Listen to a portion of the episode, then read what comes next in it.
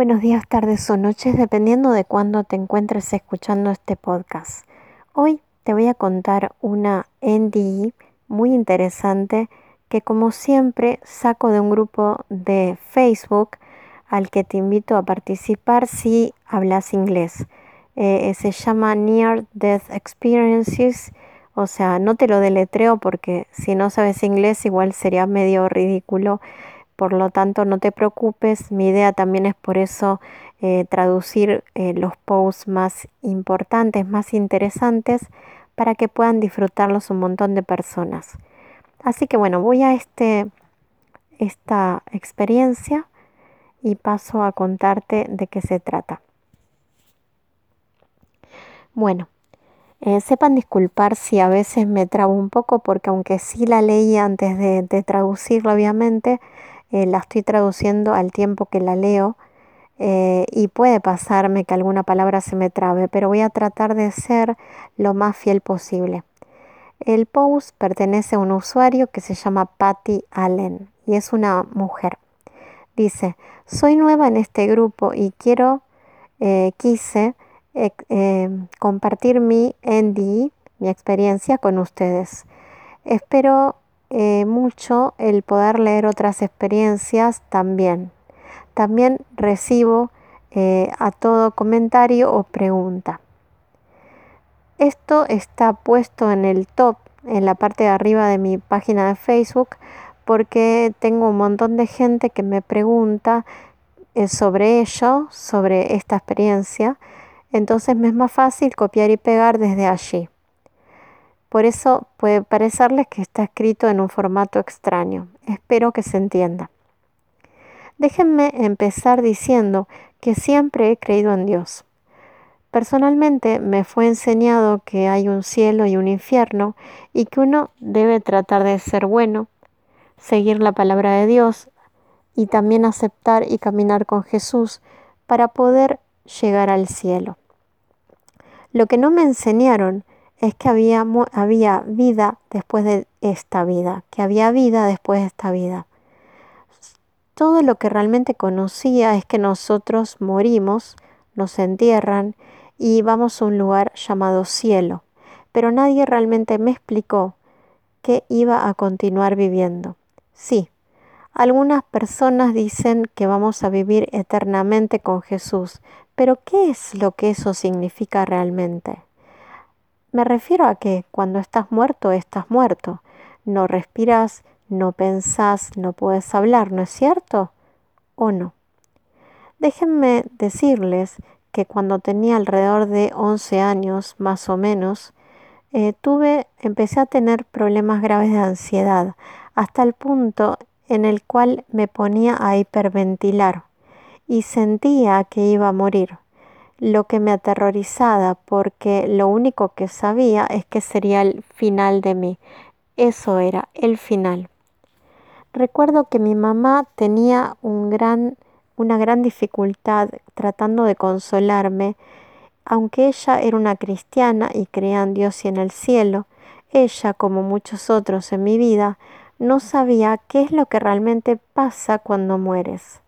No los culpo, porque honestamente ninguno de nosotros realmente lo sabe. Tenemos ideas sobre eso, pero no sabemos exactamente qué pasa. No es necesario que lo diga, viví la mayor parte de mi vida aterrorizada de morir. Mi fe hacía vaivenes durante mis, mis años adolescentes y honestamente había tiempos en los cuales no sabía en qué creer. Adelantándonos un poco a mis años número 27 y estando embarazada con mi hijo menor. Tuve diferentes doctores con él que en los que tuve con los otros hijos, los que me siguieron, y pude averiguar que esos doctores no fueron tan brillantes. Cuando estaba por la semana número 37, fui para mi chequeo y tuve un, un ultrasonido, un ultrasonido. El técnico me, me esperen, esperen, que voy a pausar un segundo, que hay una palabra que no, no sé cómo es, que es bridge, pero no recuerdo. Un segundito, ustedes no van a, a darse cuenta. Un segundo. Listo, listo, ya, ya, ya encontré. Dice, el técnico me preguntó si eh, yo sabía que el bebé venía de nalgas, venía al revés. Y dije, no, el doctor nunca me dijo nada sobre eso. Luego de ver a mi doctor en el mismo día, él dijo que todavía faltaban tres semanas y que podía darse vuelta en ese tiempo. Bueno, dos días después fui a trabajo de parto y casi no pude salir del hospital. Me examinaron y me dijeron que el bebé venía rápido y que tenían que hacerme una cesárea de emergencia. Estaba asustada porque todo estaba pasando tan, tan rápido Parecía que me habían preparado y anestesiado todo en 10 minutos. Lo siguiente que recuerdo es escuchar el monitor del corazón haciendo bip, bip, bip y luego escuché bip la línea mortal. Y en el mismo tiempo salí de mi cuerpo. Me sentí tan liviana, tan libre, libre de la pesadez de mi cáscara, que era mi cuerpo. Estaba mirando a alguien en la mesa de operaciones, no dándome cuenta la, la primera vez que esa era yo. Una vez que reconocí el cuerpo como mío, recuerdo que me empecé a preocupar por mi bebé, pero estaba bien. Vi al menos a dos doctores y varias enfermeras rodeando mi cuerpo. Vi cuando tomaban a mi hijo, cuando lo sacaban de mí y lo, y lo sacaban de la, de la habitación. No solamente vi todo lo que estaba pasando, pero también escuché todo a mi alrededor. Es imposible para mí el haber escuchado o visto cualquier cosa porque estaba completamente inconsciente con anestesia, pero lo hice. Viendo a mi cuerpo sin vida y mi hijo nacer y ser llevado es algo que nunca olvidaré. Lo siguiente que recuerdo es ir a algún lado con alguien que no reconocí, pero al mismo tiempo no se sentía como un extraño. Él estaba vestido de blanco y también tenía como una especie de halo blanco rodeándole. Sentí que me amaba tanto y que siempre lo había hecho, incluso antes de que yo hubiera nacido. Pero para mí eso no parecía nada raro. Luego nos hablamos. No, es la, no de la misma manera que nos hablamos en la tierra, pero es como si leyéramos los pensamientos del otro como un medio de comunicación más como si tú piensas algo y la otra persona inmediatamente lo sabe. Algo que por supuesto parecería muy extraño para nosotros en la Tierra, pero allí era muy natural, como si fuese la manera en que siempre había sido y siempre es. Recuerdo ir a otro lugar, pero no recuerdo cómo llegué allí. Fue como en un minuto. Estoy viendo mi cuerpo en la mesa de operaciones y en el siguiente minuto estoy en otro lugar. En este lugar que solo podré describir como el universo entero, bien siendo una gigante pantalla de cine que transmitía mi vida en 360 grados y nosotros estábamos en el centro de esta. Era como ver una película de mi vida. Cuando te dicen que la vida te pasa como un flash ante tus ojos, creo que quieran decir que es algo así. Adelantaba y luego me detenía. Me mostraban clips, fragmentos de cierta, ciertas partes de mi vida. Lo vi como en una película, pero no era como en las películas que vemos aquí. Es tan difícil de explicarlo eh, adecuadamente eh, de una forma en la que me puedas entender, pero te podría decir que era más como una obra, porque era en vivo. Era como si estuviera siendo llevada a ese momento y lo estuviera reviviendo. Me vi como una niña joven sentada en una roca cerca de algunos tulipanes que mi mamá había plantado en el corredor eh, del jardín. Recuerdo cuánto los amaba. Vi, mi vi el perro de mi niñez y sentí el amor incondicional que compartimos. Eh, no iré en detalle, pero también me detuve en esas partes de mi vida de las cuales no estaba orgullosa. Cosas que hice, gente que lastimé. No solamente estaba mirándola, sino que estaba sintiendo como si estuviese en los zapatos de la persona que yo hería. Sé que suena extraño y honestamente es difícil de explicar. No sentía que estaba siendo juzgada por nadie, pero me sentía mal por hacer que esa persona se sintiese de la manera en que se había sentido, porque sentía una preocupación por mi alma y como si me estuviera juzgando duramente. Mientras todo esto pasaba, estaba rodeada por este gran sentido de amor incondicional tuve la sensación como que la persona que estaba sentada, no, perdón, parada al lado mío, eh, pero en que esta parte me cuesta. I felt the person who was standing next to me. Ah, sí, sentí que la persona que estaba parado, parada al lado mío y que estaba conmigo durante toda mi jornada, ponía una mano en mi hombro y me decía que que estaba bien y que lo estaba haciendo genial. Mientras nos comunicamos con esta persona, mientras me comunicaba con esta persona, sentí que él quería que conociera y que compartiera todo lo que había aprendido en la tierra. Dice, y que, y que compartiera con todos que estamos aquí en la tierra para aprender el amor incondicional, para mostrar compasión, tolerancia, aceptación y perdón. ¿Qué es lo que debemos hacer, lo que estamos llevados a hacer y que debemos compartirlo y lo quiero compartir desde el día en que vine de vuelta. No sé cuánto tiempo estuve allí, en algunos sentidos parecía para siempre y en algunos otros solo minutos. Por supuesto, lo, lo que dije al final es verdadero porque si fuera para siempre yo estaría todavía allí y se ría. En el siguiente momento escuché como mi bebé lloraba y lo quería ir a ver. Inmediatamente fue llevada de vuelta a la mesa de operaciones.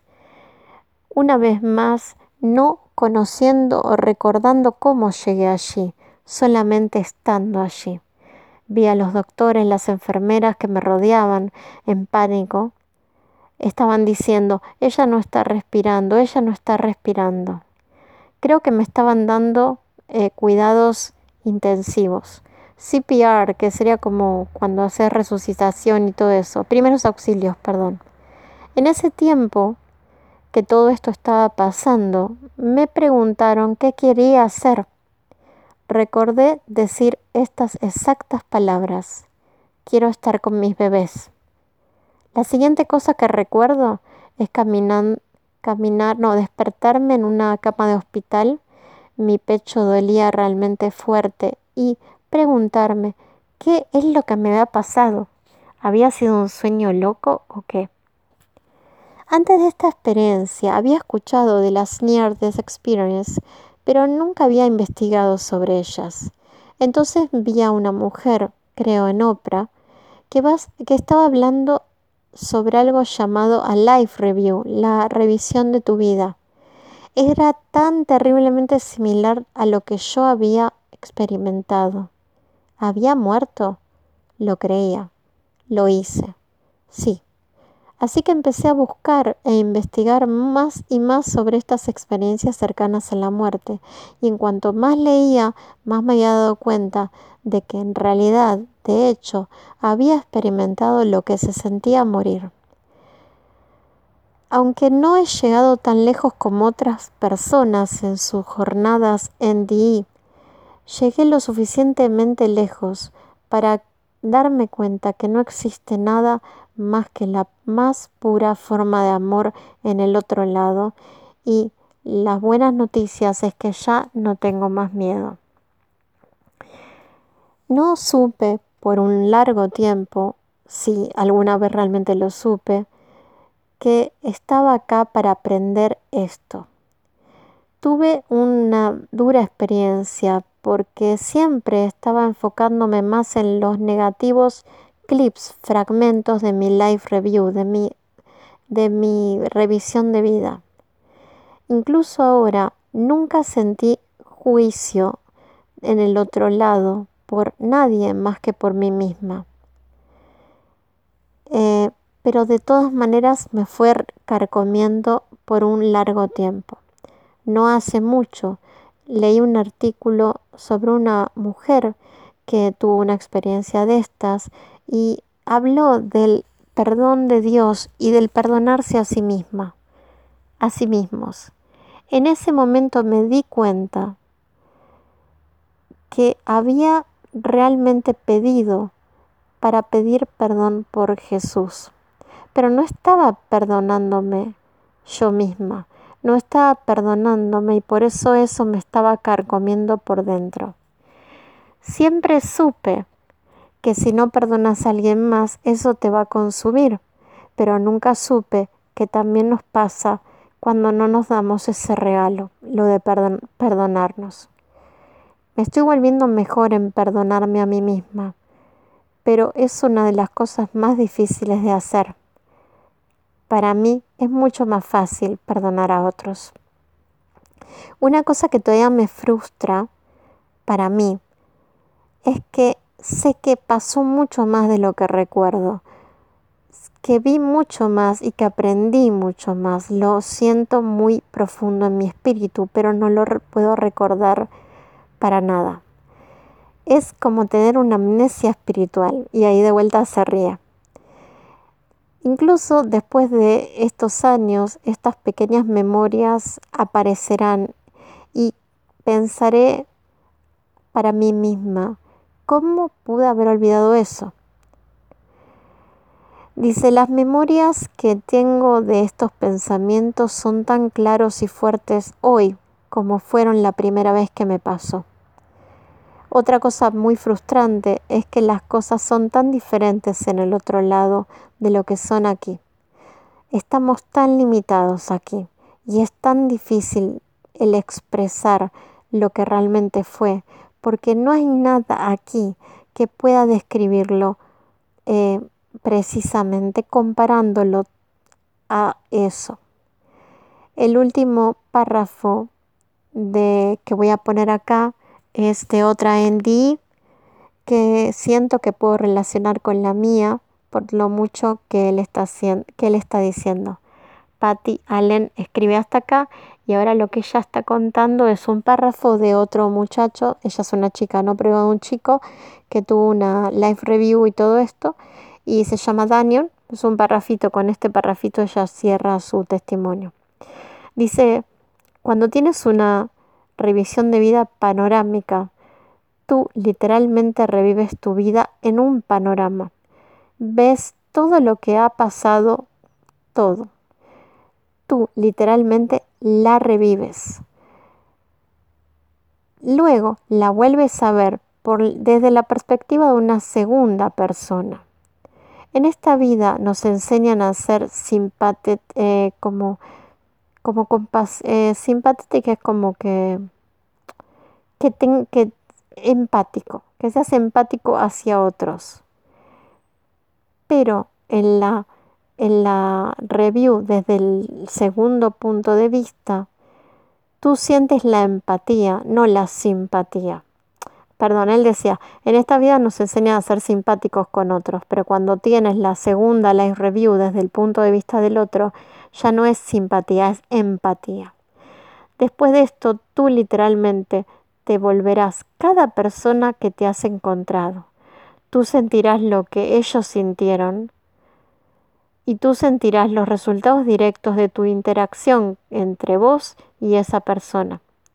¿Conoces la historia del libro del juicio en la Biblia, no? El libro del juicio. Adivina qué. Cuando tú tienes tu life review, tú eres el juez. Tú haces el juicio. Bueno, espero que les haya gustado. Eh, como digo, es muy, para mí muy lindo lo que se cuenta, me parece muy útil, me parece mucho mejor que la idea de, de un Dios castigador me parece que desde acá sí se puede aprender, porque el vivir lo que nosotros hicimos y cómo afectamos a otros siendo ese otro, ¿cómo no nos va a enseñar? Y siempre lo mismo, siempre toda, toda la gente que habla de estas experiencias te dicen que venís acá a experimentar el amor incondicional. ¿Por qué? Porque acá hay un montón de condiciones y de límites. Entonces, aprender ese tipo de amor cuando hay tantas dificultades es todo un desafío y es todo un aprendizaje. Bueno, no quiero hablar mucho más porque me parece que la, la experiencia dice mucho por sí sola. Espero que les disfruten, vivan la vida, ya vamos a saber que hay del otro lado, no tiene sentido apurar el viaje y tratemos de aprender lo más que se pueda y de ser personas dignas que cuando nos juzguemos a nosotros mismos desde una perspectiva más amplia, podamos entender todo mejor, nos demos cuenta que realmente si no hicimos lo mejor, tratamos. Que tengas buena semana.